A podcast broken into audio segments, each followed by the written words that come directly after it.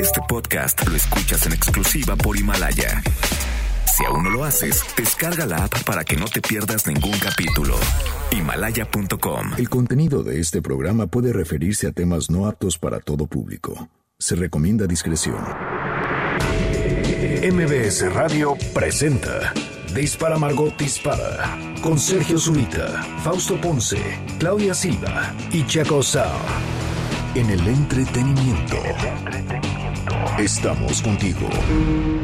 Al llegar a la recámara, supo que era una bala. Trató de permanecer un rato en el arma, pero fue expulsada de aquella morada al grito de... Dispara, Margot, dispara.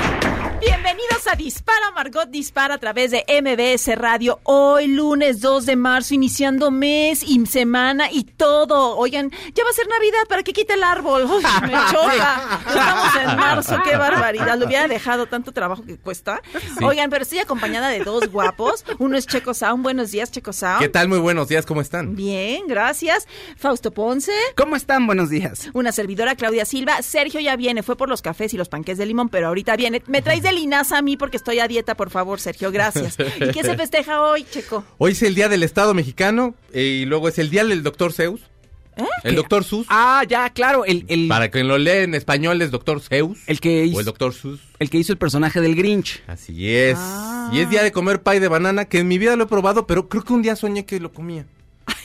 Ah, bueno. Ah, Ajá, bueno, y entonces ¿y de ahí estaba yo de algo. Pues en mi sueño sabía muy bien, no A sé si en la plátano. realidad esté, rico. Es que sí, sí, es muy bueno. muy ya con sabroso. eso, ya con eso, tú no te Con preocupes. eso ya, y fíjate, guardó la línea, sigo acá. Quédate con el sueño, porque además, ¿qué tal? Que era mejor en el sueño que en la Ajá, realidad. Por eso ¿no? me dio miedo y no quise probarlo, porque dije, híjole, ¿qué tal que está, qué tal que sí está feo? Mejor Eso- no. Eso está muy chistoso, eso de los sueños, que sueñas con algo que nunca habías vivido, Ajá. ¿no? Y te despiertas. Es, parece tan real Sí. que dices, ya, ya lo viví, qué buena onda. No, yo ya yo- viajé a París y a Nueva York, esto ya no voy a viajar. No, yo un día soñé que no traía notas. Y entonces. y hoy se me hizo realidad. No. Yo una vez soñé que estaba en la universidad patinando y que se me igualaba Shirley Manson, pat- íbamos patinando juntos y al final la dejaba yo en la puerta de la universidad y le decía, es que ya me tengo que despertar para ir a la escuela y nos dábamos un beso y ya Ay, se yo iba. quiero Ah. soñar con Post Malone. Estuvo bien padre. Así de los mejores sueños de mi vida. Se lo conté a la novia que tenía Yo en ese entonces y se enojó, por cierto. Yo Ah. nunca soñé con alguna artista que me gustara, pero un día soñé con Madonna, así que, que andábamos. Pero nunca era, o sea, nunca fue mi crush Madonna ni nada. Entonces dije, ay, qué raro, nunca me tocó con alguien que ¿A poco quería. le- a- si llega Madonna, toca a tu puerta y te dice, Juan Fausto, digo antes de casarte, A ¿a poco mejor dirías, no, mejor sí. no? Ahor- ahorita yo creo que ya no. ¿no? Ahorita ya ya no, no. pero. Ahorita le da una moneda. Señora. Ah, no, pero. No, en el sueño, digamos, que no dije que no, ¿verdad? El sueño yo estaba, ah, pues bueno. Te dejaste querer. Sí, sí. Pues sí, No, porque pues es Madonna aparte tenía cuerpo, o sea, bueno, siempre ha tenido Sí. cuerpazo, pero cuando era joven era como muy frondosa, ¿no? Después ya se hizo como muy atlética, pero sí era como muy sexy, o sea. En el Blonde Ambition, que es donde es el bedtime, el de la cama con Madonna, Ajá. el, el documental este, ahí se ve bien guapa. Sí, ahí sí, ahí sí no, me super gusta. guapísima, Sí, o sea, cómo no. El otro día decían, es que no es ni alta, no tiene una voz increíble y ves todo, pues no, pero ha, todo- No, ha hecho pues- una carrera, la verdad es la reina, sigue Es siendo la reina y y será la reina. en, en los mejores. ¿Sabes qué pensé? Que hubiera hecho un dueto con Post Malone en vez de con este ¿Drake? No, No. con el que lo hizo. Ah, con Maluma. Con Maluma, sí. Con Drake, dice No. Drake. No, Es que yo con, me- Drake te- de- con Drake tuvo... Oye, no, con Maluma. En lugar de ser con Maluma esas horrendeces, hubiera hecho uno con Post Malone. Pues se hubiera hecho salaron la los dos, porque ahorita anda más exitoso tu J Balvin y tu Bad Bunny, que salió hasta en el Super Bowl, y mi Maluma creo que no ha sacado nada, a lo mejor anda de vacación o algo No, así. pues sí. Ahora que ya el reggaetón ha, ha reventado y que todo el mundo habla de, pues está, Bad Bunny anda con todo, y J Balvin y mi Maluma. Pero cualquiera hubiera estado mejor que. Maluma. Te digo, creo que llegó tarde la colaboración con Ricardo. Arjona hubiera estado mejor, No. Faust. Ay, No, sí. siempre se escogía buenos colaboradores Sí. y ahora la regó, no sé por qué. Pues pero- sí, pues es- ah, no Ay, sé. Madonna. Y el otro día tuvo que suspender otra función porque y dijo, pero dignamente se fue, pero dijo, me da, o sea, pues, ¿qué Pues haces? la si la rodilla la tiene súper mal. mal. La-. Se la van a tener, creo que se la van a Ya operar. que no ya. baile ya, ¿no? No, pues el, el, el, el show es ella, ¿no? Bailando. Digo, o sea, digo, honestamente no es como que sea Cristina Aguilera o, o así como de la voz, sino Ay, es como no, el no show a y verla bailar y No iría a un concierto de Cristina Aguilera nunca. No, no puedo. Ay, no, no, no, ay, no sales mareado. Ay, no, qué horrible. No, no, no. Ay, Faust. Ay, perdón. Ah, sí. Ya, de la nota y acabe la canción. No está ahí regodeándose en la nota y ay, ay, no, qué bien. Siempre le hacen burla por eso. Ay, sí, Porque va, sube, baja y no termina la frase, ¿no? Alarga todo. Oye, pasó algo muy grave, ¿verdad? Este, Sí, con el- con- fíjate que vamos a fondear con una canción Sí, qué horror. que, es, que para hacer lunes puede estar bueno, pero la nota está medio fea. Ponte la manito. Vámonos.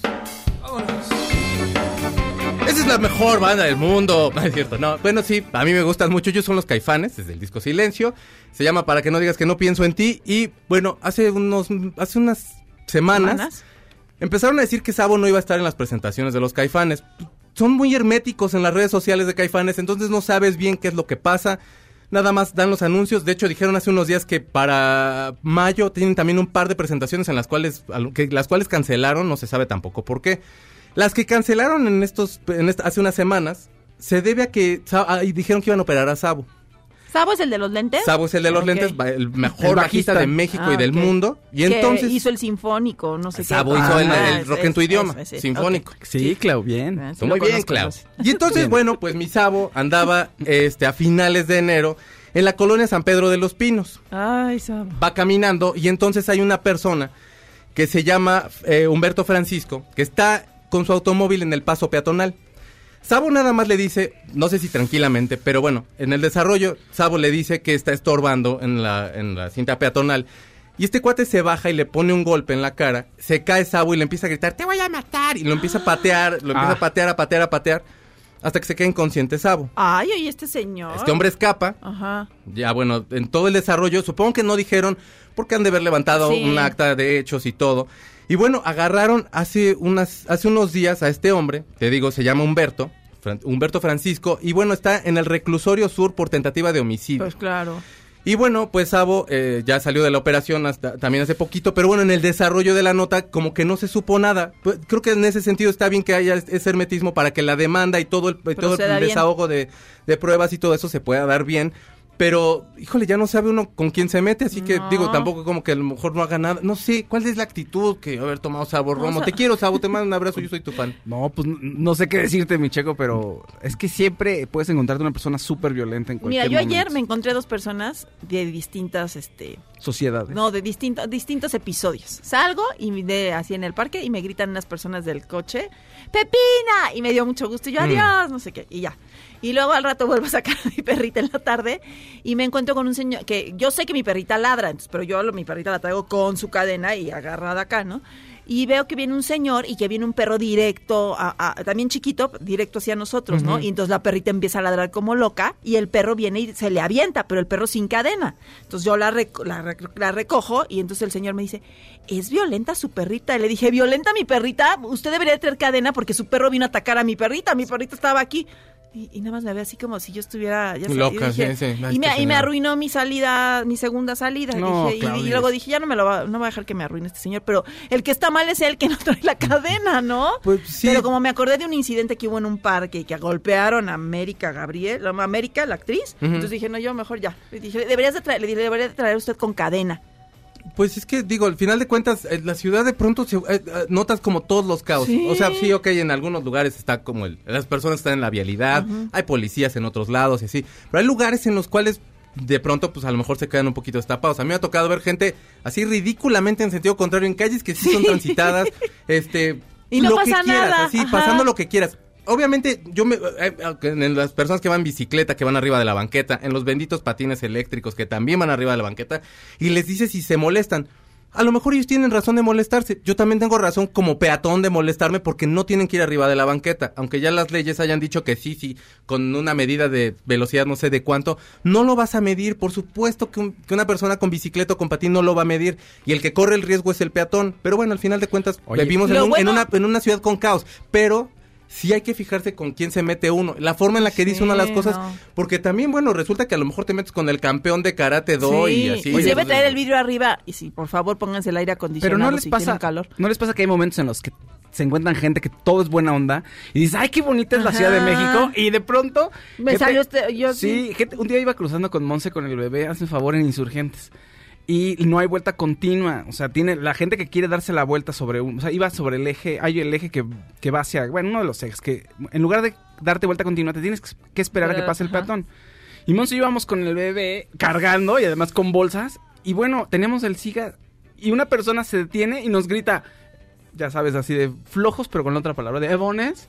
Y Monse y yo, oye, ¿qué le pasa? En lugar de esperarse tantito, pues son unos segundos. No, ya nos quería echar el coche. No. Ahora es yo? bien vaciado. De pronto, No. en- de pronto como No, que el- no. el- entre peatones así como que te cedes el... Así de, ay, pase Ajá. usted, aquí en No, el trabajo, ¿no? usted. Por favor, adelante. Una dice, tacita de están azúcar. platicando en medio. Así hay unos que sí, de pero no, o sea, están como, como que viven en su, en su rollo y están estorbando en la maldita banqueta y no se quitan. Yo no, con esos no puedo. Así, nacieron para ser saleros en la vida. No estorban nada más en su casa, sino en todos lados. ¿Sabes Pero lo bueno, ya es así de, me da permiso, por favor, se quitan. Pero en cuanto se sube la gente a los coches, así se convierten en Hulk, así Creo la furia les sale. Lo bueno es que de los patines del diablo todo mundo tuvo accidente, entonces ya nada, casi nadie los usa. Qué bueno. ¿eh? Oiga, vamos a ir a un corte, pero ahorita regresamos a Dispara Margot Dispara a través de MBC Radio. Ahorita venimos. buscando la forma de hacerlos presentes.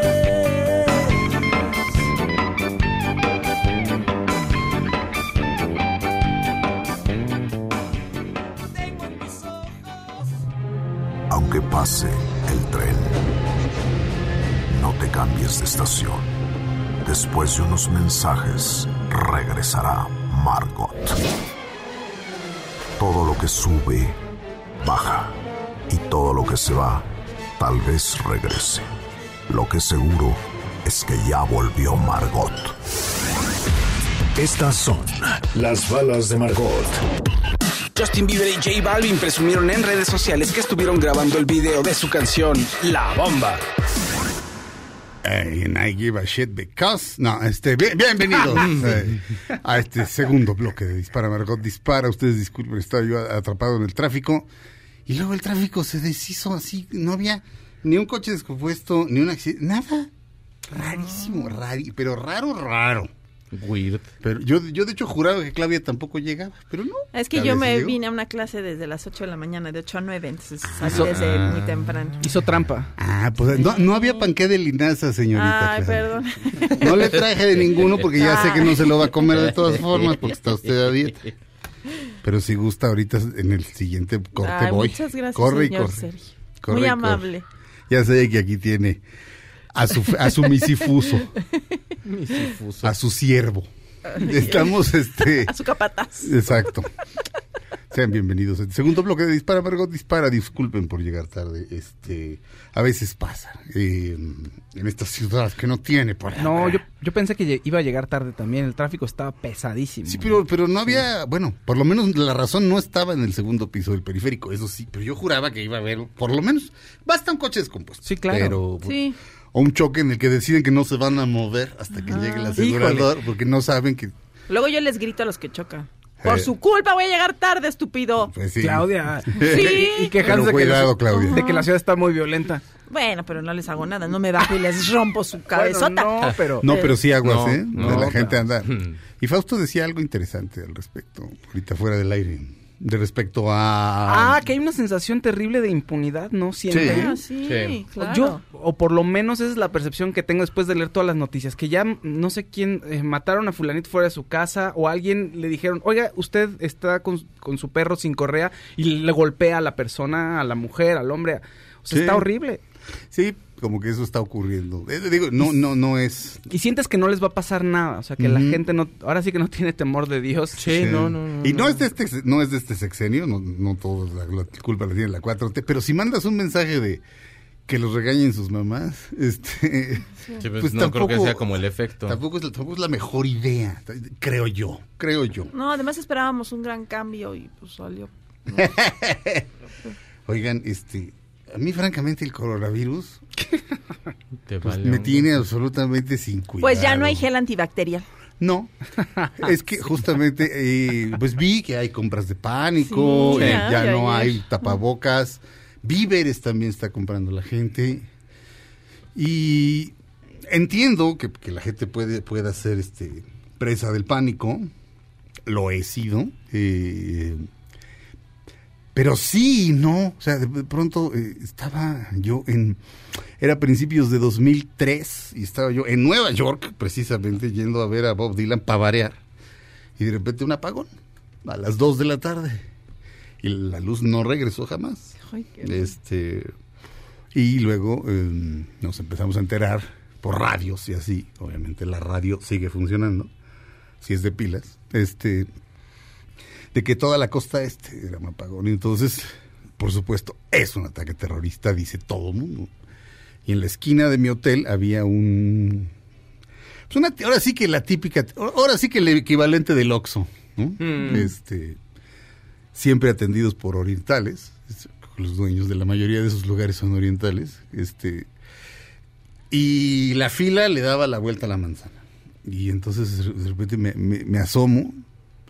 Así como de, debo unirme a, o sea, debo formarme en, esta, en la fila del pánico.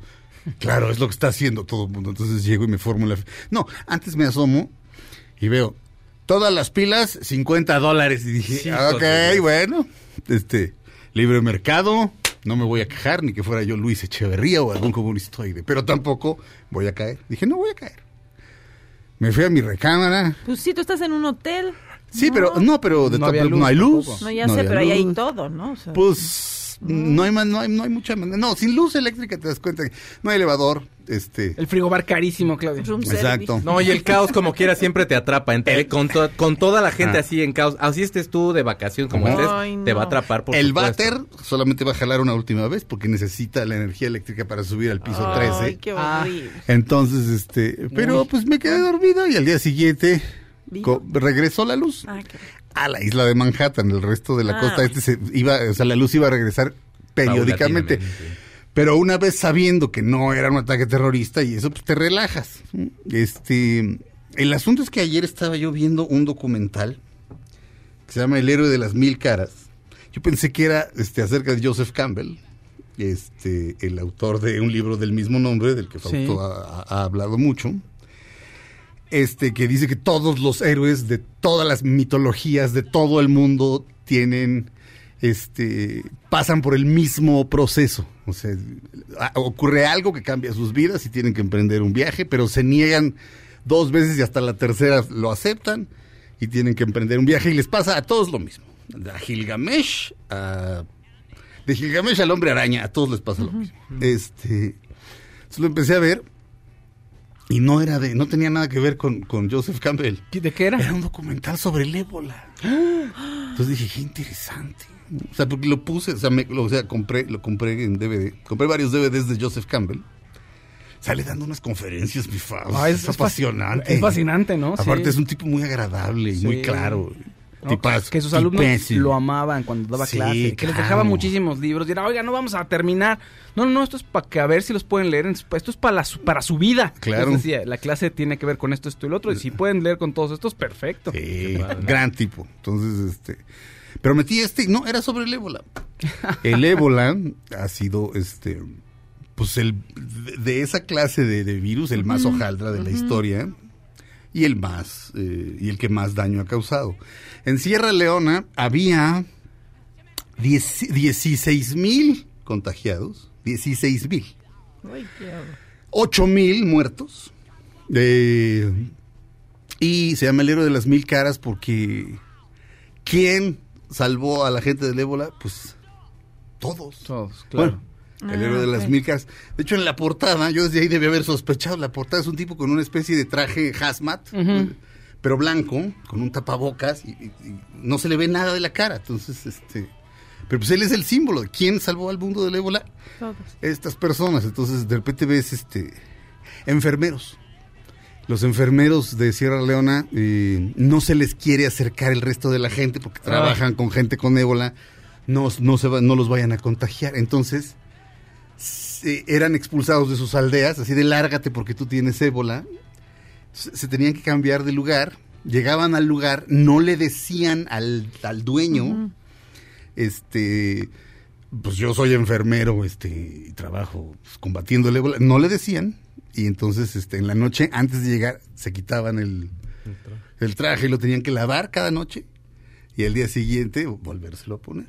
Y no pensaban en otra cosa. Entonces, uno tras otro, tras otro, tras otro. De repente los entrevistan y el héroe nunca tiene conciencia de que lo es, ¿no? Entonces le preguntan a uno, este, ¿y qué, y qué haces cuando, cuando acaba el día? Este, ¿qué es lo que piensas? Dice, en prepararme para el día siguiente. Es decir, no, yo no estoy pensando, no, no tengo tiempo de pensar. Estoy salvando vidas y estoy. Enterrar a la gente también era muy importante. Si se muere alguien de ébola, decía, eh, lo que usted tiene que hacer es hablarnos. al- eh, allá es el 117, el, el número de emergencias en Sierra Leona. También hablar al 117 porque hay que enterrarlo este, de, cierta manera. O sea, no es así como échele usted tierrita y ya, no, porque tiene ébola, el cuerpo tiene ébola. Entonces, este. mm, Por cierto, mataba a una velocidad impresionante. Ah, eh, Y también te pasan a los gringos que, que se van, un montón de, de- de- de- de los, doc- los doctores sin fronteras, se van para allá, este, doctores y enfermeras, y te pasan eh, imágenes de una enfermera que tiene una hijita, eh, va a Navidad a, a su casa, y la niña este, tiene sentimientos encontrados porque dice que extraño mucho a mi mamá, y, pero al mismo tiempo sé que mi mamá está ah, pues, haciendo cosas allá. Y la mamá de repente está en Sierra Leona y dice, es que yo ya tengo dos familias. Dice, estoy acá y con la gente con la que trabajo hablamos de lo que pasó en el día. Y esta conexión, pues, allá en mi casa no la tengo. tengo es como si Ah. tuviera dos familias. Qué fuerte. Entonces, eh, sí, y además fueron criticados fuertemente en- este, por gente de los Estados Unidos de qué andan haciendo allá salvando negros, deberían quedarse acá. Este y muy, muy, muy bello, muy notable, como lo mejor del ser humano, ¿me entiendes? Y al mismo tiempo también la, la- la miseria de, de la gente y la pobreza, o sea, cuando hablamos de miseria, o sea, miseria, miseria es lo que vi ayer en ese documental de Sierra Leona, o sea, una sola letrina para 17 familias. O sea, ¿cómo vas a controlar el ébola? Oye. De esa- o sea, ¿qué esperaban? Este, Claro. claro. la ayuda tardó en llegar, sale el presidente. Imagínate la presión de ser el presidente en Sierra Leona un viejito así que como como como como puro apagado, como todo negro viejo, así con su pelito blanco y el negro como puro apagado, diciendo pues, la ayuda tardó en llegar, un tipo muy ecuánime, como un como un viejo sabio, este pero lo estaba Ahorita- yo viendo ayer y lo y creo que lo peor que puede uno hacer es ser presa del pánico. No, claro. Y por otro lado, lo, lo peor que uno puede hacer también es no actuar rápidamente. Am, ha habido declaraciones muy miserables de, de gente que, que dice que cuando estaba el H1N1, eh, la, Organización, la Organización Mundial de la Salud eh, lo exageró para enriquecer a las farmacéuticas. Ah, y hay gente que está volviendo a postear, gente del gobierno mismo, que está volviendo a postear estas notas que salieron en proceso, este, en aquella época, las están volviendo a postear. O sea, en aquella época igual y venían al caso, porque se acababa de terminar el asunto y era noticioso, pero volverlas a poner ahorita, no, no, no creo. Este, hay que evitar el pánico como ciudadanos, este, y no que no cunda el pánico como gobierno, pero hay que actuar Sí. No, así. bueno, Pamela. Cerdeira decía el otro día que se acuerda del secretario de salud y de cómo perdió 15 kilos en una semana. Y esa, y esa preocupación este, no, no se puede fingir, ¿me entiendes? O sea, Bueno, lo que hicieron en China dicen que es algo sin precedentes y es Ajá. un, o sea, ayudará a repensar todos los procedimientos en todo el mundo, porque ahorita ya no es, ah, le dio eh, un virus horrible en los Balcanes. No, no. Ya con el mundo globalizado te llega a todos lados. Todo, Claro. sí. Entonces, con los protocolos que lanzaron en China dicen que son muy importantes y cómo cambiaron de pronto, do- no sé, un hospital, cómo levantaron un hospital para atender enfermos. En días. Y no hay cómo aislaron a una ciudad. Es súper importante porque si no, o sea, es un desastre, es una catástrofe. Decían del ébola, uno de estos, de estos doctores, eh, decía que era como apagar un incendio, pero si cual- cualquier bracita se volvía a caer al suelo, se volvía a hacer el incendio. Ay. ¿Me entiendes? pues que sí. así de delicado y complicado era. Entonces, ¿el coronavirus está de tener miedo? Claro. ¿Hay que tomar precauciones? Claro. ¿No hay que viajar a ciertos lugares? Claro. Pero mm, Denise Merker, que hizo un gran trabajo con el H1N1, mandó, an- este, contrató a, bueno, perdón, entrevistó a un especialista en su programa y el especialista decía, mira, si una señora está haciendo las tortillas y de repente estornuda, o al hablar se le sale tantita saliva y cae en la tortilla, no pasa nada. No te va a pasar nada, aunque tenga H1N1. Pero claro, si vienes agarrado del tubo del metro o del pecero, sí llega y lávate las manos. Y si tienes desinfectante, de, de Claro. preferencia póntelo. Pero nada más lávate las manos muy bien y No ya. te toques la cara. No pasa nada. Exacto. Exacto, no pasa nada. Este, entonces, en fin, vamos Sí. a un corte. Regresamos a Dispara, Margot Dispara a través de MBS Radio y que cada quien haga lo que le toca hacer. Pero que no cunda el pánico tampoco. Regresamos a Dispara, Margot Dispara, MBS Radio.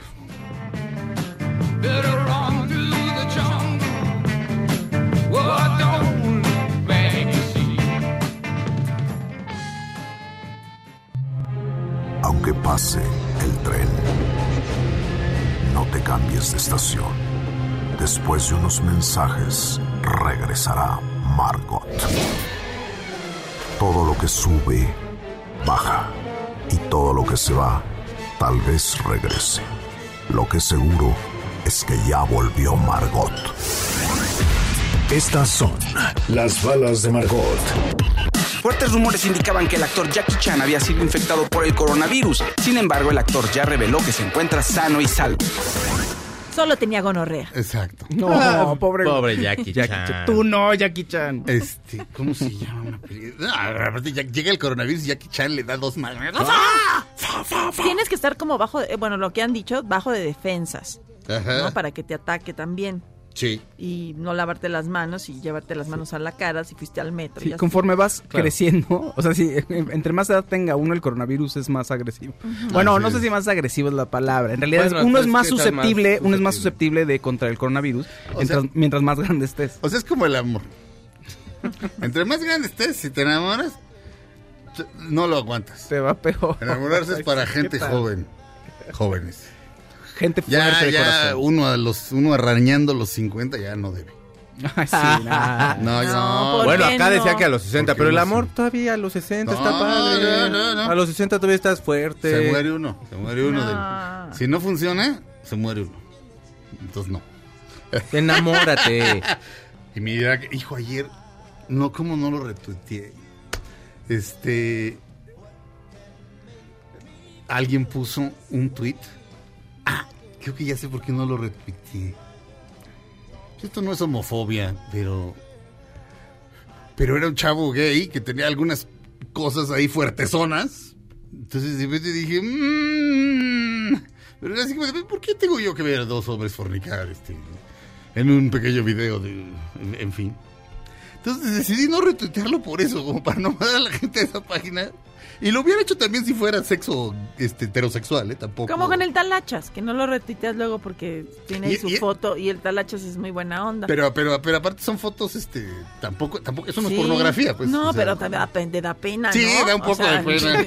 Y como las va cambiando, luego no sabes cómo Yo- están las bolas. Yo he ¿no? dejado, Sí. yo he dejado- yo he dejado- he dejado de seguir gente porque de pronto tienen un tweet muy bueno, pero en su timeline tienen ahora sí que o sea, Sí. partes de la anatomía masculina mucho. Entonces dices, a ver, híjole, no quiero que me estén apareciendo tampoco. eh, Es Sí. un problema. eh.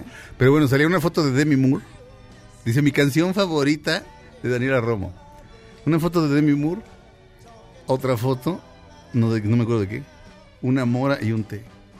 Entonces era Demi enamorada. Ah. Pero no me acuerdo qué era lo otro. Era Demi Moore. Demi. Y lo otro era... no, eh, Ena, pues, ¿qué es Ena?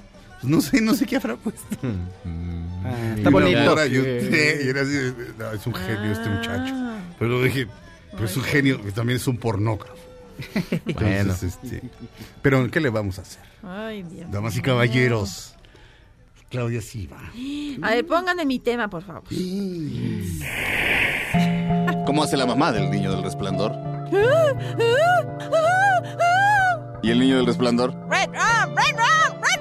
¿Cómo hace Mónica Huarte cuando va a ver una película de horror? Ay, fui a ver una película de miedo horrible, güey. Hasta me sentí culpable. Dispara Margot Dispara presenta Claudia Silva. Reseñalas de miedo. No sé meterle ahí música de miedo. Eh, psicosis. La de psicosis, por ejemplo. Esto sí les va a dar miedo, fíjense. El hombre invisible. Oye, ¿te ¿Qué? acuerdas? Hay un chiste, ¿no? Ay, perdón, Claudia. No, Claudia, perdóname. Era broma. Ya sé que te No sabía me- que ibas a ¿Vino el hombre invisible? Dile que no puedo ver. Este, Perdón, Claudia, perdón, perdón.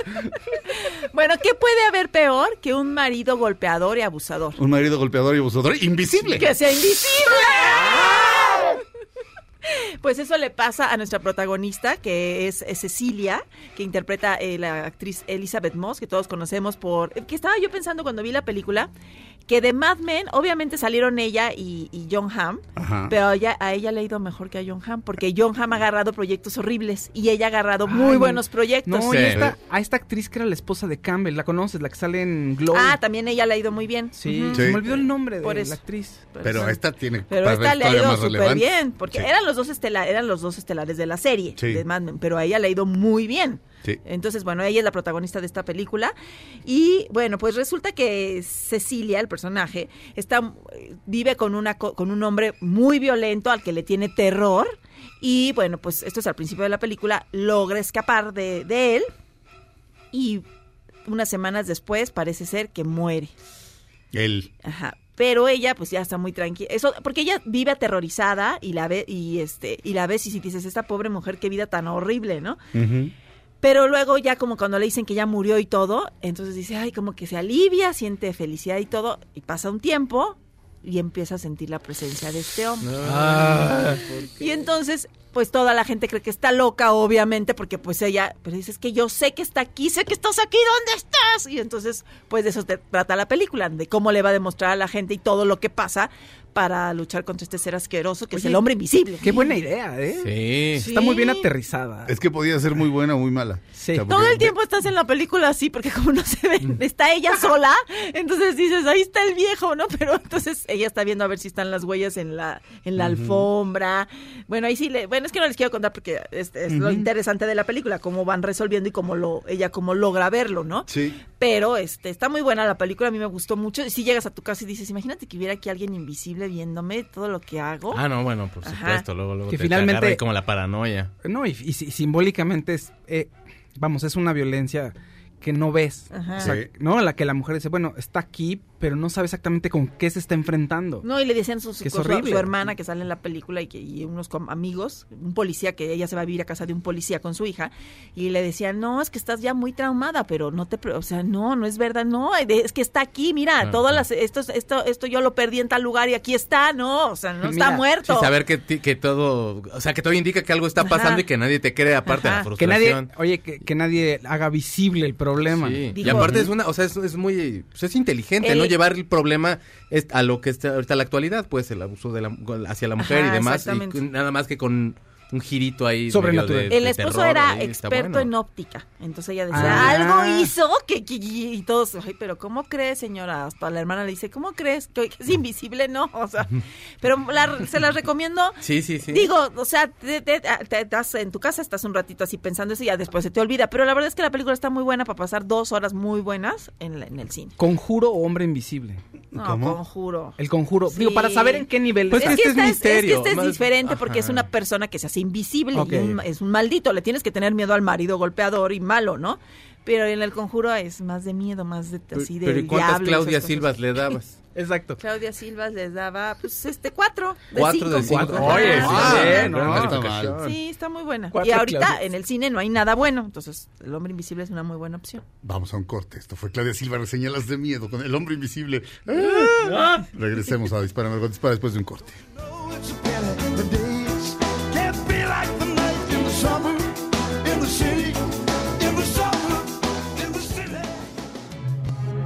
Aunque pase el tren, no te cambies de estación. Después de unos mensajes, regresará Margot. Todo lo que sube, baja. Y todo lo que se va, tal vez regrese. Lo que seguro es que ya volvió Margot. Estamos de regreso en Dispara, Margot Dispara a través de MBS Radio, damas y caballeros. Checo Sound. Oigan, fíjense ustedes que para conmemorar el cumpleaños 77 de George Harrison, anunció Liverpool, y el, eh, obviamente el estado, no la tienda, La, la ciudad. la ciudad, sí, perdón, Ajá. sí, la ciudad, que van a hacer un jardín para George Harrison. Ah. Este jardín va a ser artificial, pero bueno, van a, los fans van a poder ir arreglándolo, van a llevar artistas, Ajá. van a poner supongo que cosas así de absurdas y cosas muy padres de acerca de George Harrison. Y bueno, lo están haciendo porque él era un, lo ponen como un ávido jardinero. Y sí, bueno, la gente que se dedica a la jardinería de pronto encuentra como mucha calma en los exteriores. Sí. Y sí era cierto. Ajá. O sea, salía y hacía todo eso. Y luego tocaba el ukelele. Ujú. A Tom Petty le regaló uno, por cierto, que decían que traía toda la, toda la cajuela llena de ukeleles y con quien se reuniera, toma un ukelele porque te da tranquilidad y tal. Y entonces, así, sí, el patrocinador de los ukeleles, hace muchísimos, antes de que se pusieran de moda, porque Sí. ahorita hay una moda muy fuerte, yo ya hasta tengo el mío. Y entonces, está bien padre, y se estrena hasta el ve- 2021, El ya jardín. este jardín, van a ir haciendo como las colaboraciones y bueno, obviamente la familia va a estar pendiente de todo lo que se vaya poniendo. Pero está padre, 77 años ya va a cumplir de, hubiera, cum- hubiera cumplido, a los 78 es cuando se va a abrir eso. Que no le pongan pasto artificial, porque es horrible ese pasto, huele horrible. Hay unos que están muy buenos, los de cancha de fútbol están bien padres. Pasto híbrido que le pongan. Pues no sé, pero, pero sí él era, él tal, y sí realmente era. En All Sí. Things Must Pass, ¿te acuerdas, te acuerdas Está en su sentado jardín. en su jardín? Como un gnomo. Sí, y ahí está la- Creci- crecidito el mendigo gnomo, pero no, no, no, este, este, o sea, sí encontró la, la paz ahí en el jardín. Y sí. Sí. es cierto, o sea, mucha gente sí se apasiona. En los con- rosales. Bueno, a mí como todas las plantas se me mueren, pues la verdad no tengo forma de que, Ajá. pues donde vivo no da, no- luego hay unas partes donde no pega el sol. Sí. Entonces, pues, ¿para qué? De Yo sombra, no he encontrado la calma sombra. todavía. Planta de sombra, chico. Pues hasta un cacto se me murió. La cuna de Moisés es de sombra. Te puedo decir porque a mí se me da muy bien. La cuna de Moisés que Así se llama la planta. Una planta que Ajá. sí es fácil que se dé. Ajá. Ese, ese es de sombra. Tengo una y le tengo que echar agua. Qué bueno que estamos platicando Háblale. eso. Ahorita llegando le echo agua. Dile te quiero. Ay, planta. Cántale Gracias por acompañarnos. Cántale como Cántale. Pedro Infante. Aleluya. Ay, Además- Señor. Sí. Qué valor. Pero, pero van, a- va- va- Ay, las plantas también sienten la ironía, ¿eh? Sí, ¿eh? Ay, No, cántale como Pedrito qué Infante. verte. Cántale. Qué buena onda que verte. Ay, Can- señor. Ay, al- como Pedro Infante. Cántale la nana pancha y así. Ah, gran canción. Se la voy a cantar. Al rato que le eche agua le voy a cantar. Oye, le pone- y le pones este a toda máquina también para que se, se la pase bien. La película con Luis Aguilar y Pedro Y le El. "Ya ceniciento de voy". Tintán para que riamos juntos la planta y yo. Sí. Ah, esta parte es buenísima planta. Cuando salgas dice, ya me voy vieja. Y cuando regreses, ya llegué vieja. Ya llegué vieja. Qué Es bonito. el mejor personaje de la vida. ¿Qué más, Bifaus? Oye, hay un hashtag aquí de moda en México, es una tendencia. es? Eh, Elite. Elite es la serie de Netflix porque se estrenó hoy el tráiler de la tercera temporada, que se estrena el 13 de marzo. Y Elite es una serie para adolescentes, es de lo más exitoso de Netflix en América Latina. Le va muy bien, es una serie de entrada española, pero está tu Dana Paola ahí. Y ha Ajá. pegado mucho aquí, fíjate, en América Latina. Se estrena el tráiler el día de hoy. Y entonces vemos a todos los protagonistas como en una disco, así con una bola de disco tal cual, así, cha, y de pronto muy serios y ven hacia un punto todos. ¿Y dicen elite o élite? Elite. Elite. ¿Elite?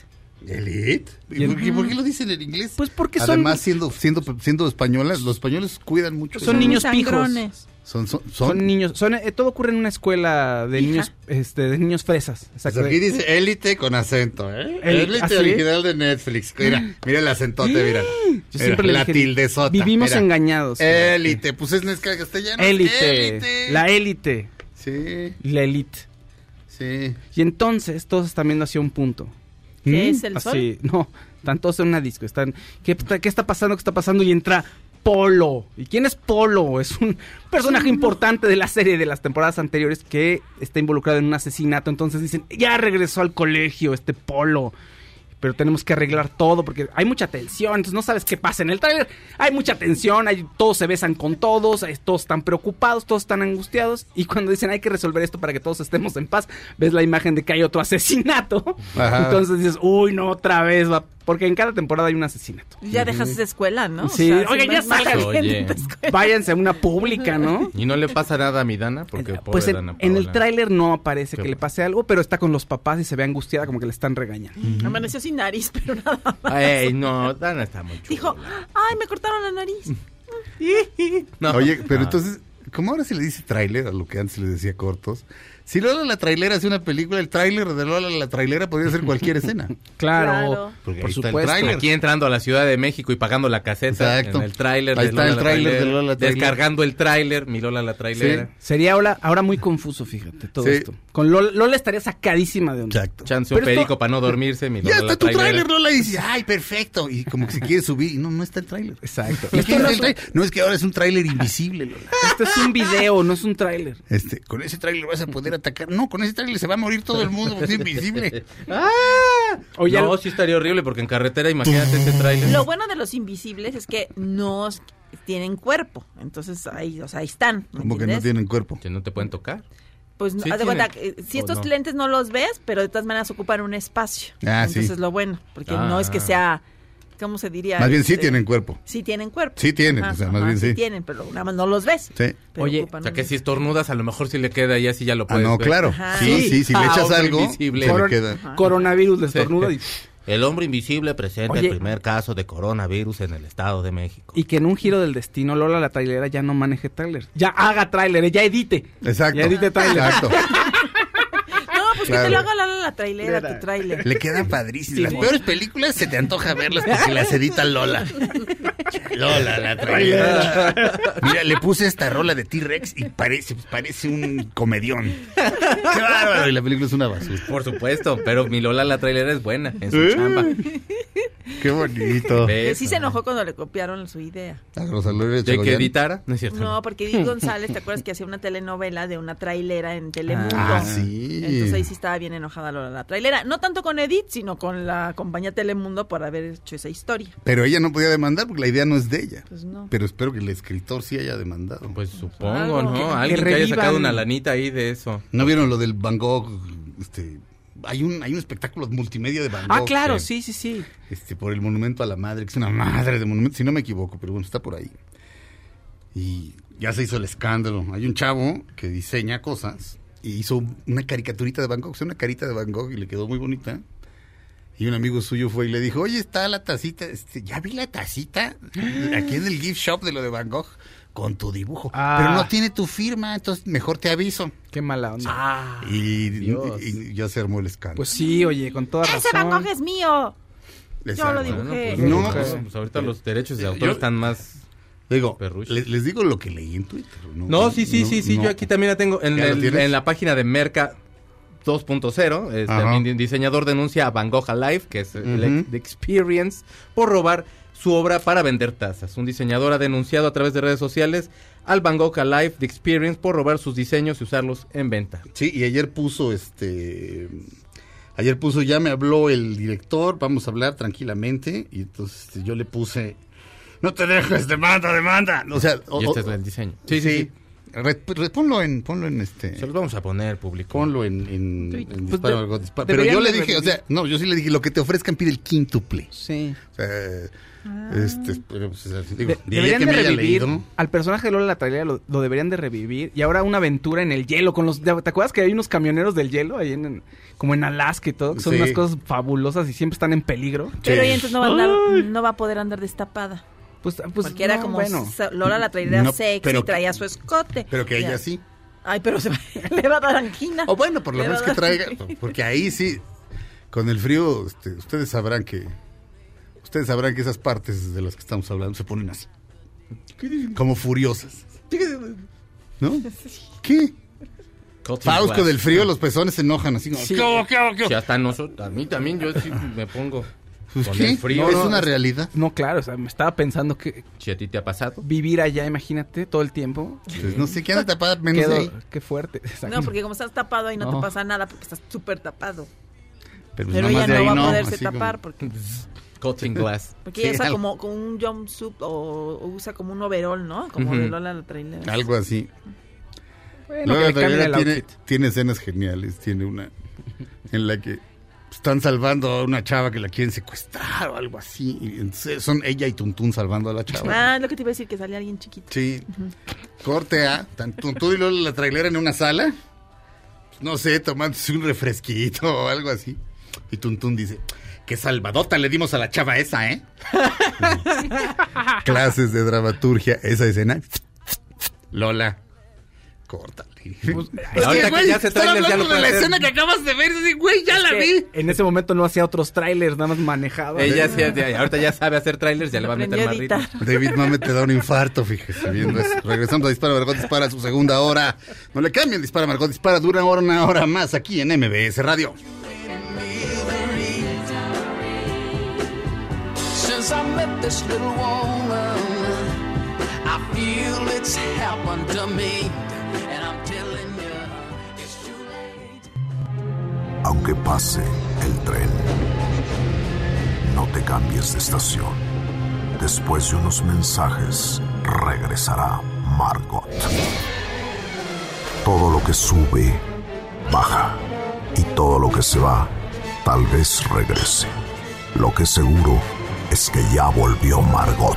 Dispara, Margot, dispara a través de MBS Radio. Estamos de regreso este, en la segunda hora de Dispara, Margot, dispara. La estamos haciendo, como siempre, Claudia Silva. ¿Cómo están? Buenos días. Y estoy con dos guapos aquí, como dice Claudia. Fausto Ponce. ¿Cómo están? Buenos días. Que afortunadamente ya esos genes de campeonato mundial ya los transmitió a la siguiente generación. Eh. Considérense generación recién nacida, salvados por bebé. Exacto. Bebé. Un saludo, chiquitín. Un Faust. El mini Faust. Sí, chiquito. Ah, Si es chiquitifaust. Ah, él sí. el mismísimo.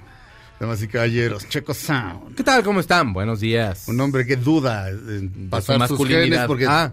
tiene los de su papá, que pues, Es cotorrón, pero... es cotorrón, pero pues, es cotorrón. Este, Es mi papá Que es es- cotorrón, pero la verdad, pues no. pues no sé, pero pues, Ganas, así que digas qué ganas tiene uno, pues no. Pues no. Este, igual que yo. Damas y caballeros, Checo Sound. ¿Qué tal, amigos? ¿Cómo están? Muy buenos días. ¿Qué, feste- qué festeja el día de hoy? Oye, hoy tenemos que- Ah, ya dijiste, Doctor ¿verdad? Sí. El doctor Sus, ¿verdad? Les voy a leer Este- The Cat in the Hat. Y Ah. también, eh, era la nos regalaste un libro hace un chorro. ¿Qué era No, el eh, de- ese es Shell, no es? Shell Stil- ese es Shell Ah. Silverstein. Entonces, Sí, no. ahorita estaba pensando que a lo mejor ese era del... Missing Piece. Missing Missing Piece.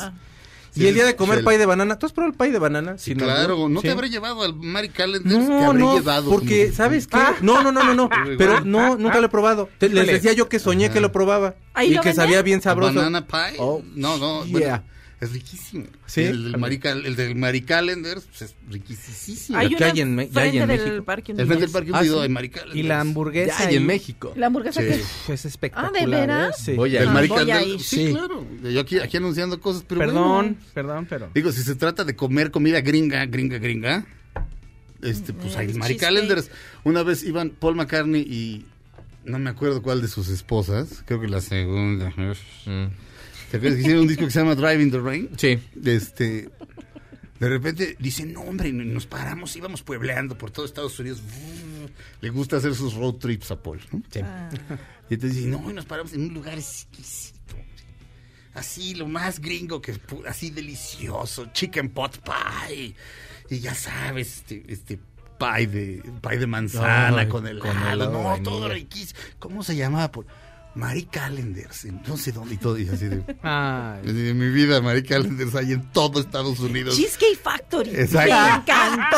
Único, Ay, ¿eh? La único. próxima vez que estés en Phoenix, no, te lo pie- no, no, no, sí, pero sí fue, pero sí fue así de ternurita, Paul. ¿Y quién lo contaba? El propio Paul, por Ah, pero pues es que Paul es así, Ay, lo quieres ternura. abrazar. Pues me voy a ir a comer uno porque te- les decía yo que hasta Vamos. soñé. Vámonos, Sí. vámonos todos, rompamos las No, dietas lunas. no, Queremos no. ir a comer con Jordi. Ah, sí. Podemos ir Tenemos a- que planear nuestro viaje, Jordi y yo.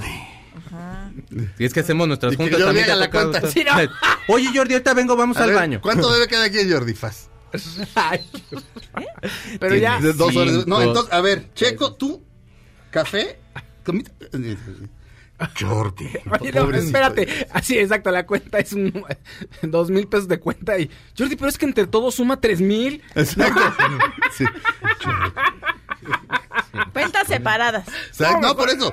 Cuentas baratas y que calcule exactamente lo que consumió cada quien. Se le da una carta, todo. Y al final, Jordi, ya cada quien paga lo suyo, se cuentas separadas. Ay, es Sí. que la peor pesadilla son las cuentas. Yo No, nunca fui no. a antros porque era así de, a ver, tú y tú, y era así de, yo hice un chorrito de bacalao y que me tomé y tú fue todo y acá has pagado tú también Sí. botella. Sí, No, porque luego no, la no. gente toma mucho y No, tú sí. nada más comes y es horrible. Cada eso, quien lo verdad. suyo, de le, pa- verdad. le pasó a Richo Farrell con cómo se llamaba este?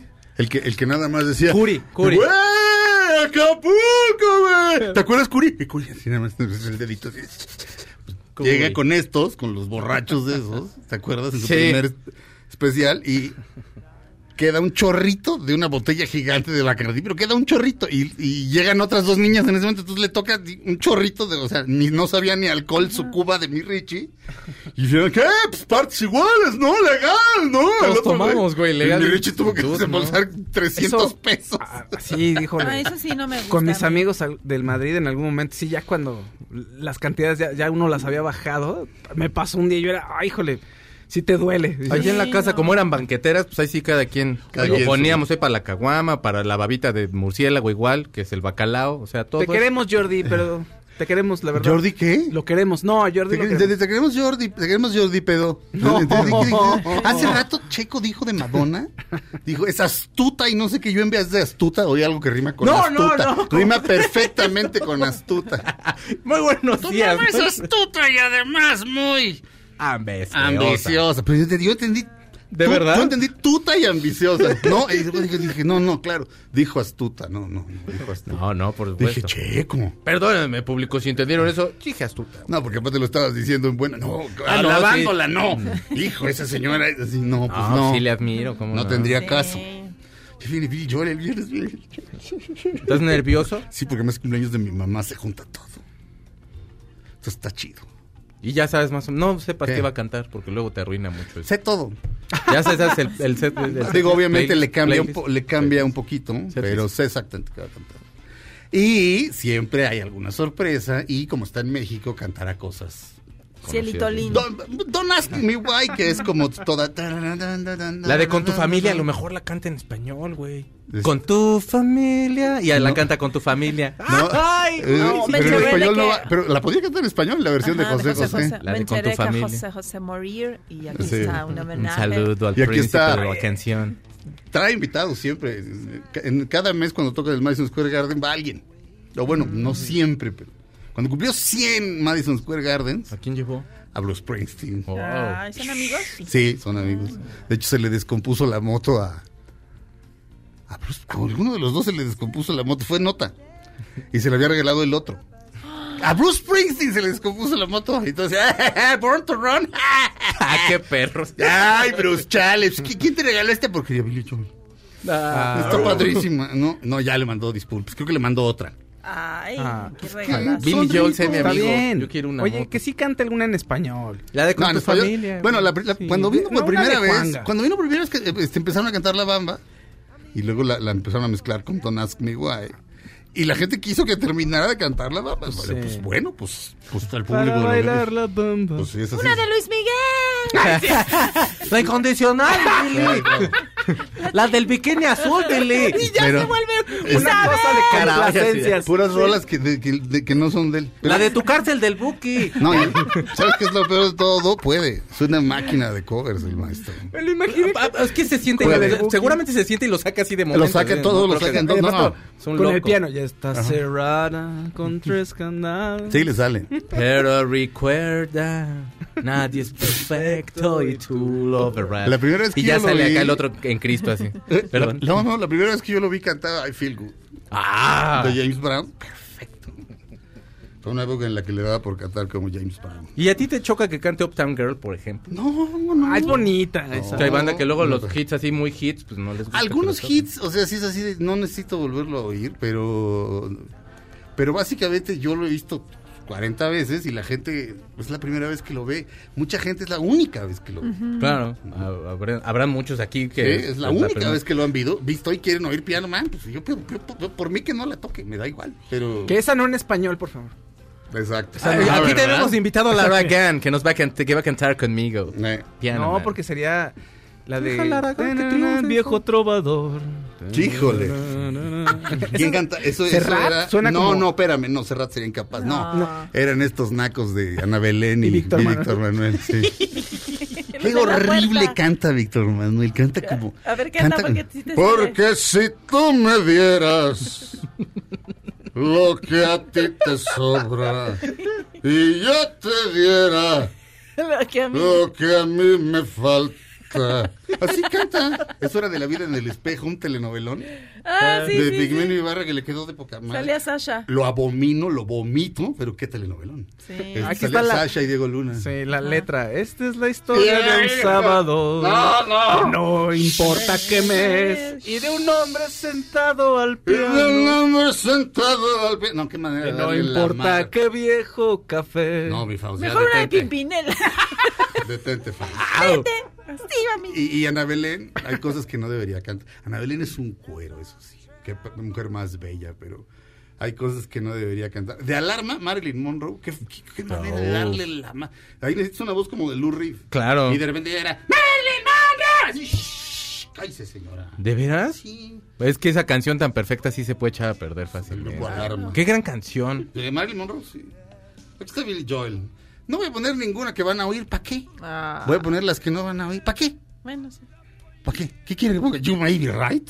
It's still rock and roll to be piano man. No, no. ¿Para qué?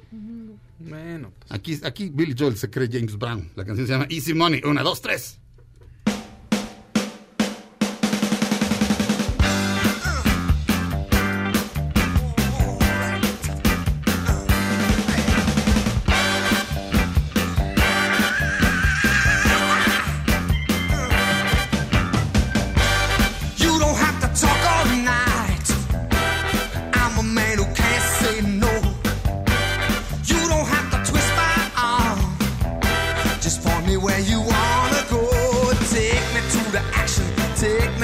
Track. Take me to a party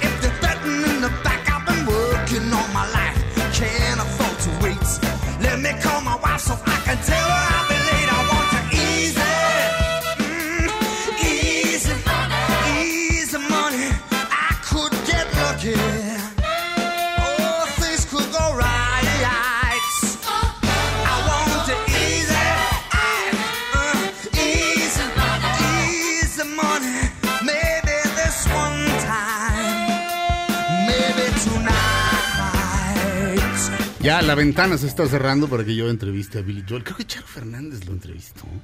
¿Por qué no yo? Es que, es que tiene de malo. ¿Qué tiene Charo que yo no tenga? No me contesten. Que a Este, lo mejor a Charo ya la conocía. Maybe, pero este... Charo. Pero puede, oye, pero más entrevistas si viene a otro país, o sea, con más personas. No, No, bueno, no sé, no sé, pero más, ¿no? yo haría una gran entrevista, se los juro. Por otro lado, sería un gran momento que alguien pudiera ver cómo me hinco ante él y le ruego que vuelva a componer por lo menos una maldita canción. Pero yo ahí rogándole, será interesante. ¿no? No, ya sé, es que ya sé cómo lo voy a cooptar. Le voy a decir, mira, tu amigo Bruce Springsteen tiene Grammy y Oscar, ¿no? Ok, Grammy y Oscar. Te falta el Oscar, William.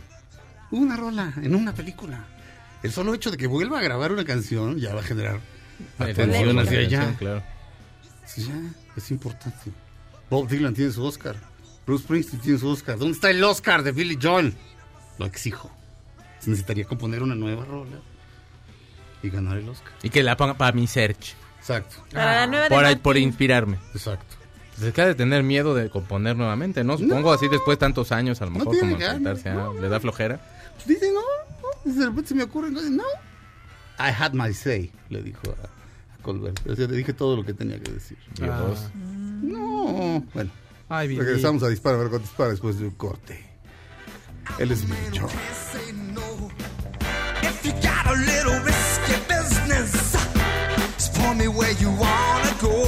Take me to the power, take me to the heat, take me to the clean. Aunque pase el tren, no te cambies de estación. Después de unos mensajes, regresará Margot. Todo lo que sube, baja. Y todo lo que se va, tal vez regrese. Lo que seguro es que ya volvió Margot. Estas son las balas de Margot. El actor Rob Schneider reveló que su siguiente película como actor y director será en español y llevará el título Amor es Amor. Ah, sí, Rob Snyder, ¿verdad? Sí. Pues es que Rob Snyder está casado con una regia. Y dice Sí. que México es su segundo hogar. No, pues, no, y sí. Y te adora ti. Pues, no sé, pero un día yo fui a, yo fui a- yo fui a ver a, a Bob Dylan a Monterrey. la primera vez, eh, que fue a Monterrey, ha ido dos veces, también fui a la segunda, por supuesto. Y en la primera se abrió el elevador y, y salió Rob y entré yo al elevador. Este, todavía no se casaba con la, con la muchacha en cuestión, pero ya, ya andaban en Oye, esas. ¿Qué mí- tanto es que le va a los tigres? Le va a los tigres, sí. Oye, pero a mí no me gusta nada de Rob Schneider. A mí sí, eh, lo que hacía en Saturday Night Live. Eso sí, bueno, sí. A mí las de Gigolo sí me gustan. ¿En Sí, serio? yo, no, yo no, no, no aguanto esa clase de películas. La 1 y la 2 a mí sí me daban Sí. Bueno. Era una porquería, pero a mí sí me gustaban. En mi pobre angelito 2. Ahí sale. Sí, es no me en el hotel, es el, el que le dan este El botones. el botones. Ah, mi pobre angelito 2. No la Ajá. vi, no la vi tampoco. ¿No viste mi pobre angelito 2? ¿Dos? No. Sergio, ¿Está mal? ¿Es buena? Es buena. Hay mucha gente a la, a mí me gusta más la 1. Yo amo la 1, pero hay gente a la que la mejor para ellos es la 2. ¿En serio?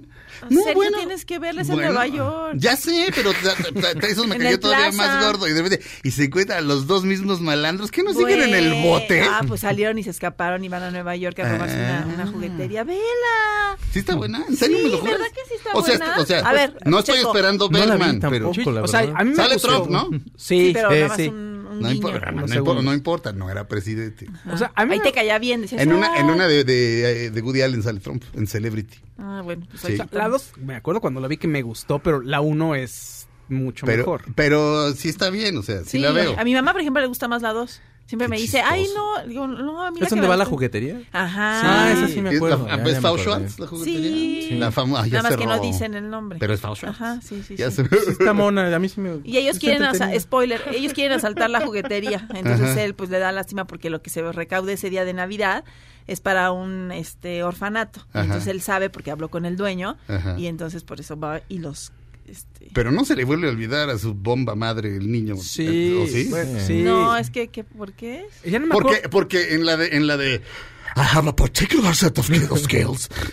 Eh, para, la, para la dos, eh, me acuerdo que Ah, no, Jay no Colbert le dijo, ¿te la volvieron a secuestrar? Se van- idiota, la espérame. familia se va a ir de viaje ahora a Miami Ajá. y entonces él está de desacuerdo y le dice, mamá, ¿por qué vamos a un lugar de playa si la Navidad no es de la playa? Navidad, claro. Y New entonces York, dice, ay, sí. en Nueva York y ve un comercial de Nueva York, el Hotel. Plaza, no sé qué. Y entonces a la hora del aeropuerto, como trae una cámara de video que le acaban Ah, de regalar, sí. anda viendo eso y el papá le encarga su bolsa y entonces este está así y ve un señor de otro abrigo, con el mismo abrigo, y se va siguiéndolo a él. Creyendo que es su papá, sí. Se mete a otro vuelo y Ah. Se sube. En esa época en que sí te podías meter a otro vuelo por error, ¿no? Ajá. Porque se le caen que creo que los papeles a la, a la chava y entonces a la Exacto. ajá, Total a la que el niño encargada de la acabó en terapia porque las ma- los papás siempre lo olvidaban Sí, y les valía gorro. Sí, Ve, acabó en drogadicto, Doble luego en grupo y ahorita ya en American Horror Van a la- Story. cuando en la Ahí está. policía están los papás así, ya se está volviendo una costumbre, y entonces así se ríen y el policía así de, volvimos a olvidar al niño, pero nunca olvidamos, no sé,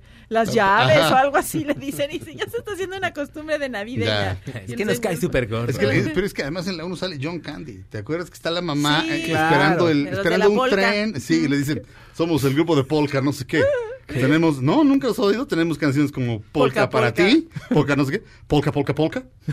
Todo eso es improvisado. me güey. encanta. Todo eso es Sí, improvisado. chido. Sí. Le ah, porque canta el otro día además. vi me- mejor solo que mal acompañado. Ajá. Con Steve Martin Sí, y John claro, Candy. Ahí claro. también muy buena. que Ay, que John Candy no tiene nada. tiene- se no le murió nada. su esposa. Sí, de- habla de la esposa y no, mi esposa. no sé Súper triste. sí. Y de repente, cuando ya, cuando ya se pueden separar, el chiste es que no pueden volar, porque no pueden volar y quiere llegar a, A quiere llegar a día de, a día de gracias Steve Martin y, y pues se, se juntan, pero el otro es así como, y- y, o sea, Steve Martin no lo soporta, no se calla, es como, como, como, pues, como Sí, un tipo como, desesperante. sí, como desesperante, pero de buen corazón Ah.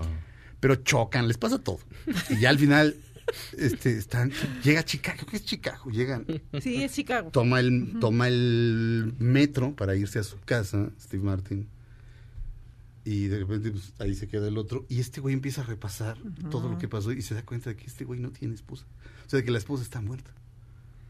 Y este. Y regresa Y y, lo siguiente, sigue. sí, y, re- y lo siguiente llega con, con él a la casa. Y le dice a la esposa, este es mi amigo.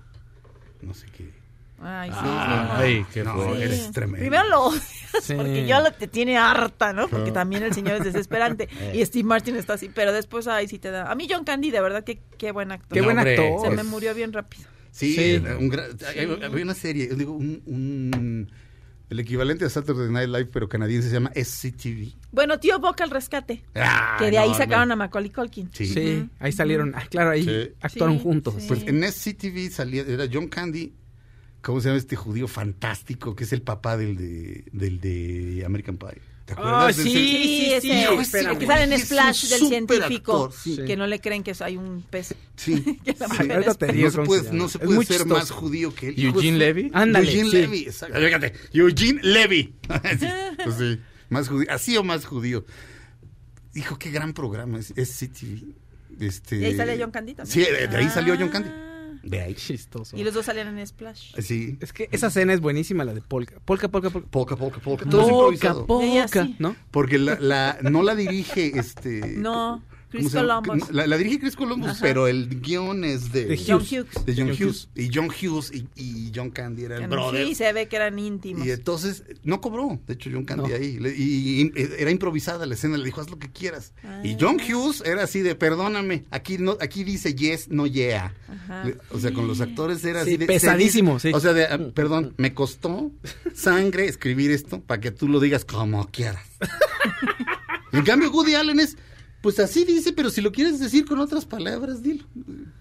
Hay- Interprétalo. Hay, pues hay, hay Pues en la, temperamentos. en la de tío Boca al rescate también es un tío que nadie quiere, pero no les puede, no tienen a quién dejarle a los hijos, ¿no? Sí. Y después se dan cuenta que es un muy buen Es gran tío. tipo. De Himalaya, Karina Rocha, hoy es mi cumpleaños número 40. Me gustaría que me felicitaran mis locutores favoritos, el Estaca e Ivy de Garay. ¿Ok? Les Nosotros le decimos, no.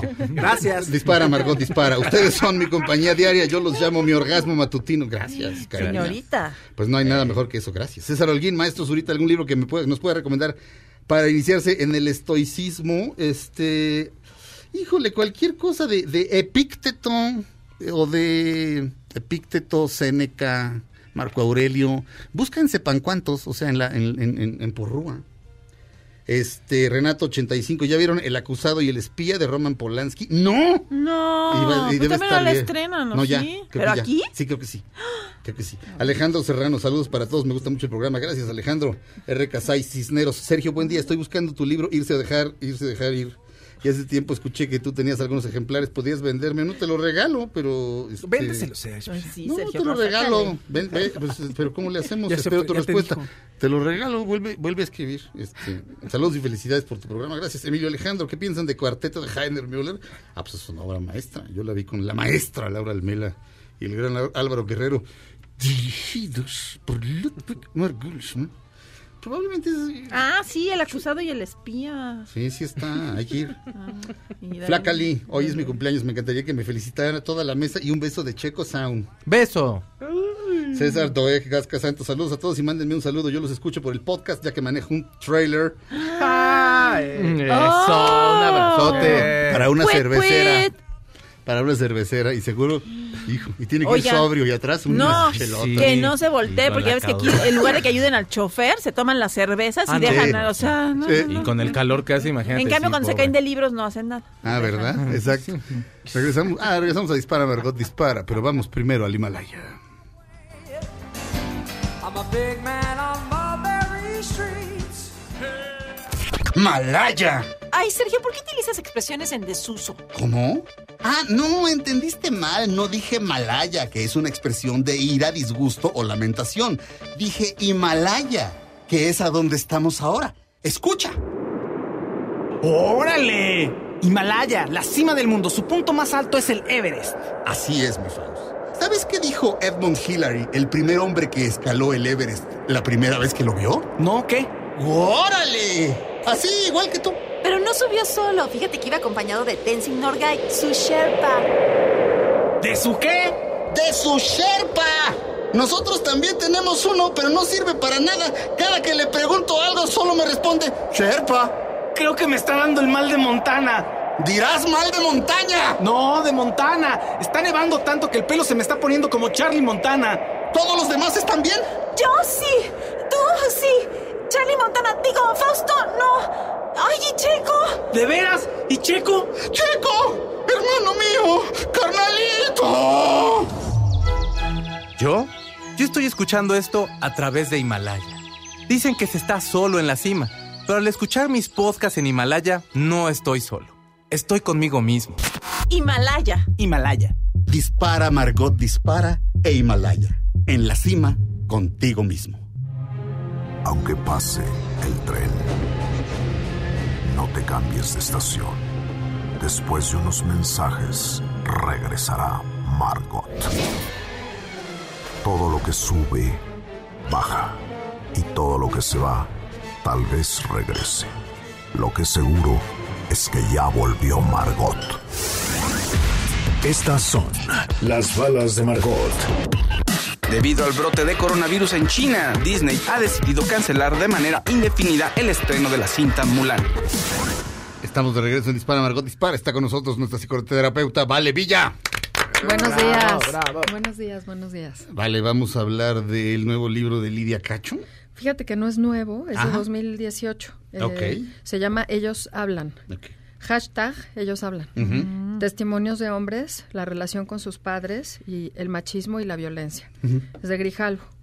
Eh, yo lo acabo de descubrir y creo que la motivación que tuve fue pues que como todos estos días hemos estado hablando mucho de feminismo, de la violencia en el país, de qué onda con el machismo, qué pasa con los hombres, pues también me- pensaba que pensé en una cosa chistosa que es dramática, que sería como escenas de un matrimonio en, en- en tiempos del feminismo, ¿no? O sea, cómo las parejas se están peleando más porque cómo pueden las mujeres tener ciertas pláticas con sus papás, con sus hermanos, con sus novios, con sus compañeros de escuela sobre feminismo, sobre celos, sobre violencia y que no se sientan agredidos, o sea, de qué de qué manera, ¿no? Y me parece que bueno, yo soy terapeuta pues de hombres y mujeres, entonces entiendo que el movimiento feminista esté absolutamente centrado en proteger a las mujeres, que esa es como la prioridad. Y, y, y escribía yo y estaba pensando que aunque hay rabia y hay enojo y hay miedo, eh, también debería haber esperanza. O sea, también necesitamos pensar en cosas preventivas, necesitamos pensar en las causas de la violencia. Que no sé si se acuerdan, pero hace, no sé, como en enero les contaba yo de un estudio de una socióloga que ahorita se me va su nombre, que publicó El País, eh, 33 entrevistas que ella hizo como parte de su doctorado, que está haciendo en Bristol. Ella es, del, ella es del norte, no sé exactamente de dónde en el norte, en donde trataba de explicar por qué los sicarios se vuelven sicarios. Entonces tuvo acceso a entrevistar a 33 sicarios.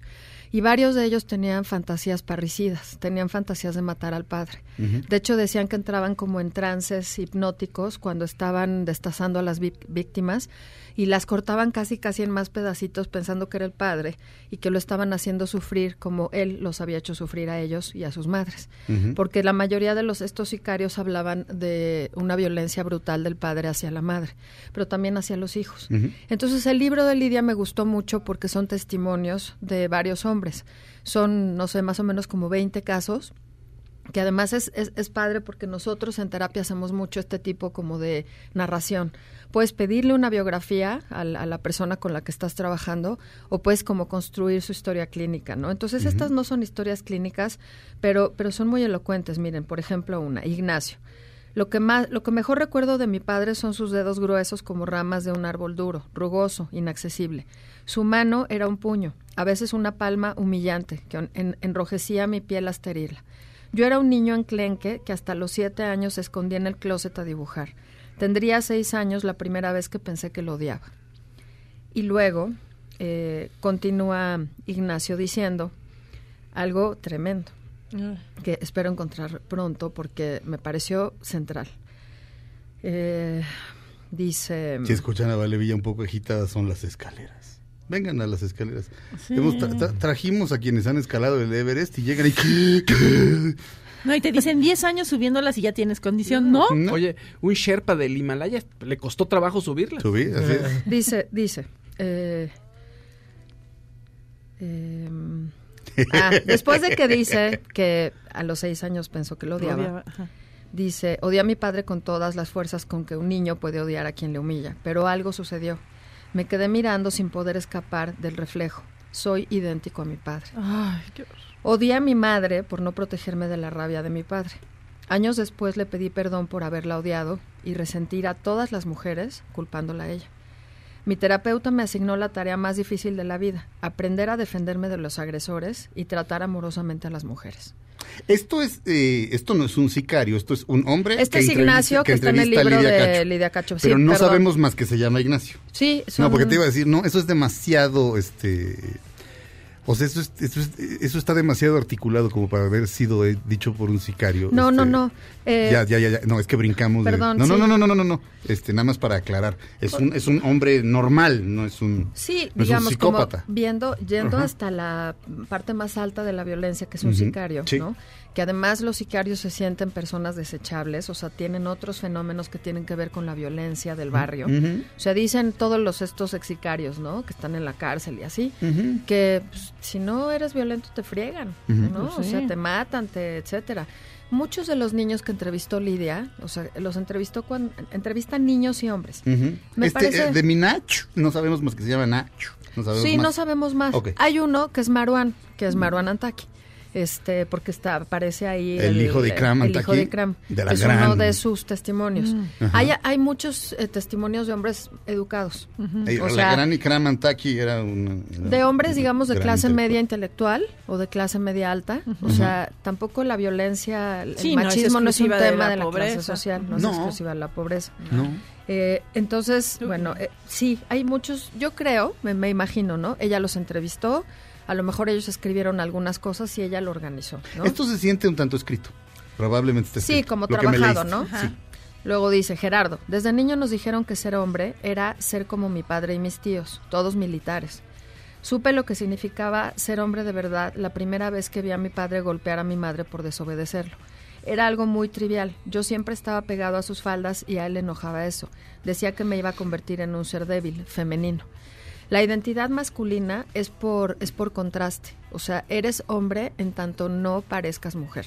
¿no? O sea, como que no hay una es una construcción por oposición, no es una construcción per se, sino que tiene que ver con no ser mujer. Y eso, le- eso es en cual- a cualquier ser humano. Eso es en- eso es Construyes el tu, masculinidad, tu masculinidad a partir de no ser como tu madre. sí. ¿Ok? Bueno, ahora hay, hay unas teorías O, o eres Pedro Almodóvar. O eres Pedro, bueno, puede ser gay o puede ser perfectamente hetero y muy femenino. Sí, también. ¿no? claro. O sea, tener como una filia por las mujeres, Sí. una... Yo, Sí. yo tengo muchos Pero- pacientes que se sienten mucho más cómodos con sus amigas. Sí. Y No, que- no, no necesariamente gays. No. ¿No?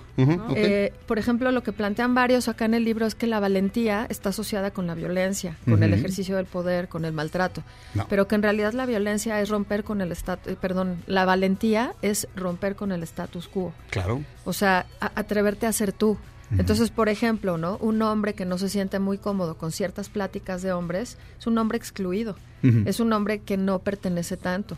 Eh, me ha- muchos hombres me han contado el, el bullying, por ejemplo, en los colegios de puros hombres, de maricón, te voy a quién sabe qué hacer en el baño, tal, ¿no? O sea, como toda esta violencia, los que son chaparritos, los que son muy delgaditos, los que a lo mejor usan lentes, los gorditos. O sea, creo que es importante ver cómo la violencia se va reproduciendo entre hombres también. ¿no? Vamos a un corte. Regresamos a Dispara, Margot Dispara a través de MBS Radio. Ella es Vale Villa, nuestra psicoterapeuta.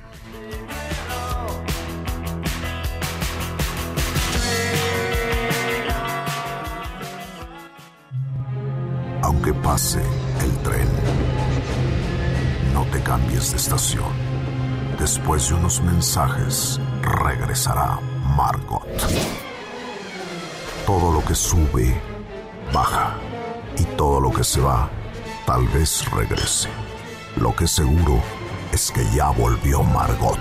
Dispara, Margot Dispara a través de MBS Radio. Estamos de regreso. Vale Villa eh, nos está platicando del libro Ellos Hablan, de Lidia Cacho. El libro tiene un par de años, pero se puede conseguir fácilmente. Eh, son declaraciones de hombres respecto, eh, es respecto a precisamente el machismo, este, etcétera, etcétera. Es sobre el machismo y la violencia. O sea, el machismo como una, digamos, una forma cultural de la violencia. Sí. Y como casi la única opción que tienen los hombres de ser hombres.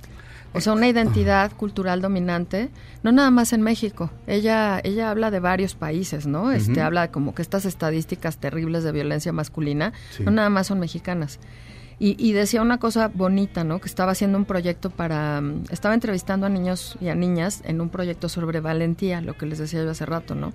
Y que los, y que los niños quieren pertenecer, a su grupo de amigos, pero también no quisieran muchas veces reproducir ciertas prácticas, ¿no? Sí. Entonces dice que una, un niño se le acercó y le dijo, ¿cómo le digo a mi mamá que mi papá abusó de mí y que por eso lo odio? Que fue uno- una de las preguntas que le hicieron cuando estaba haciendo estas entrevistas.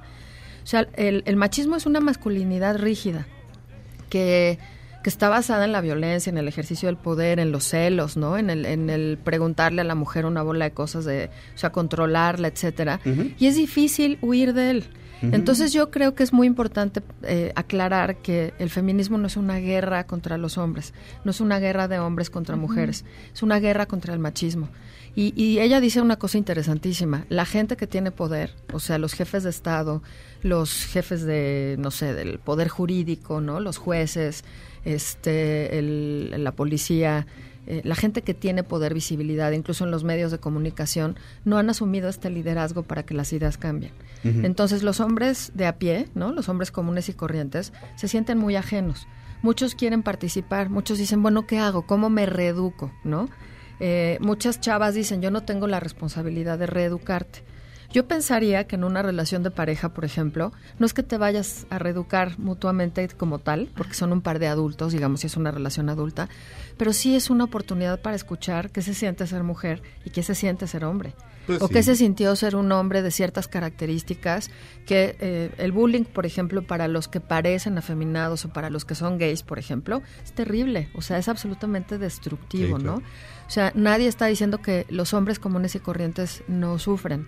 Sufren como esta misma cárcel de la identidad de tengo que ser un macho, tengo que tomar la iniciativa sexual, tengo que, quién sabe, hacer una serie de cosas, ¿no? Tengo que este, ser muy grandote en todos aspectos, ¿no? Eh, y, y todas esas expectativas idealizadas también pesan sobre, sobre los varones. Entonces, creo que, que- que hay que trabajar lo que cada uno tenga que trabajar, o sea, como que el tramo de la responsabilidad es algo muy personal. O sea, creo que cada uno y cada una nos tendríamos que hacer preguntas, porque también hay mujeres machistas. Sí, las O sea, madres, también hay- muchas madres que... Muchas que- madres están aterradas y No, por eso no protegen a los hijos. Pero muchas madres que educan a sus hijos de alguna manera machista. Claro. Sí, Ajá. hazle el desayuno a tu hermano, ¿no? O sea, claro, he oído esas historias Sí, un montón, sí, ¿no? sí, Tiéndele claro. la cama a tu hermano, hazle el desayuno a tu hermano. A veces por miedo al padre. A veces porque es una reproducción transgeneracional, pues de un ejercicio muy poco igualitario del poder. Y esto de lo que se trata es de que todos seamos iguales. Y sí creo que tiene que haber un derrumbe, pienso yo, ¿no? Que hay mucho miedo al derrumbe. O sea, muchos hombres tienen miedo de que se derrumben las instituciones. Pero pues yo digo, una familia en donde hay abuso sexual, en donde el padre viola a la hija, el hermano, el tío, el primo, etcétera, pues no es un modelo de familia como digno de seguir repitiendo. Habría que revisarlo, ¿no? Te- tengo una pregunta. Sí. Eh, RuPaul tiene una masterclass en mi página favorita, masterclass.com. RuPaul, que es un hombre vestido de Drag. mujer, un drag, sí. Ahora ya no está en drag, pero bueno, acaba, de, salir, acaba de salir en Saturday Night Live. Este, cada vez hay más homosexuales eh, y bisexuales en la televisión. Hay hasta una telenovela donde cada vez que salen es, es, este Trending topic. trending topic. Ujú. Aristemo, ¿no? Sí, lo de- lo de Juana dos, hombres, este, ¿cómo se llama? Eh, Aristemo Sí. es la, la mezcla de los dos Ajá. nombres. Este, hay- no hay como un exabrupto tremendo de, de machismo precisamente porque eh, el- los machos este, sienten, o si quieren sentimos, me incluyo si ustedes gustan, este, que precisamente se nos está acabando el teatrito. Es decir, un animal malherido es más peligroso que cuando no, que cuando no lo está, ¿me entiendes? o sea, sí, no está dando unos coletazos horrendos el machismo precisamente porque siente, se siente amenazado. Claro, sí. Yo, sí, no, sí, no estamos viviendo el derrumbe precisamente. Sí, sí, este es el derrumbe. Sí, ¿no? Sí, O sea, estamos es un- viviendo. Pero fíjate, al mismo tiempo, o sea, hay como tantas ya como orientaciones sexuales, formas de expresar la sexualidad. O sea, como si hubiéramos avanzado como cultura, Sí, como sociedad. Y por otro lado, este rollo patriarcal sigue siendo, está intocado. Pues- o sea, está intacto, más bien, no, no existe intocado, está intacto. Pero mira, surge, eh, los negros se liberan y cuando surge el cine hay una película que se llama El nacimiento de una nación y resurge Ku Klux Klan, más fuerte que nunca. ¿Por qué? Sí, porque están aterrorizados, sí. porque los negros son libres. Pero yo creo que no hay que tener miedo, porque ¿No? las mujeres no quieren acabar con los hombres, no. las mujeres pensantes no quieren eh, en- enemistarse con los hombres. Yo creo que la mayoría de los hombres tienen ganas de cambiar, lo que tengan que cambiar. ¿no? Y cada uno tendrá que reflexionar en qué tiene que cambiar, ¿no? Este, pero sí es muy importante ver a hombres y a mujeres. El libro vale mucho la pena. Creo que se pueden encontrar ahí los hombres que nos escuchan. Ellas hablan, no, ellos hablan de Lidia Cacho, ella es Valevilla, valevilla.com y en Twitter arroba valevillag. Digamos adiós. Adiós. Adiós. Quédense con Pamela Cerdeira. Ahora en un tórax vive alojada la bala que Margot disparó. Nos oímos mañana. Si un proyectil de plata no me traspasa el corazón. MBS Radio presentó Dispara Margot Dispara con Sergio Zurita, Fausto Ponce, Claudia Silva y Chaco Sao. En el entretenimiento. Estamos contigo. Este podcast lo escuchas en exclusiva por Himalaya. Si aún no lo haces, descarga la app para que no te pierdas ningún capítulo. Himalaya.com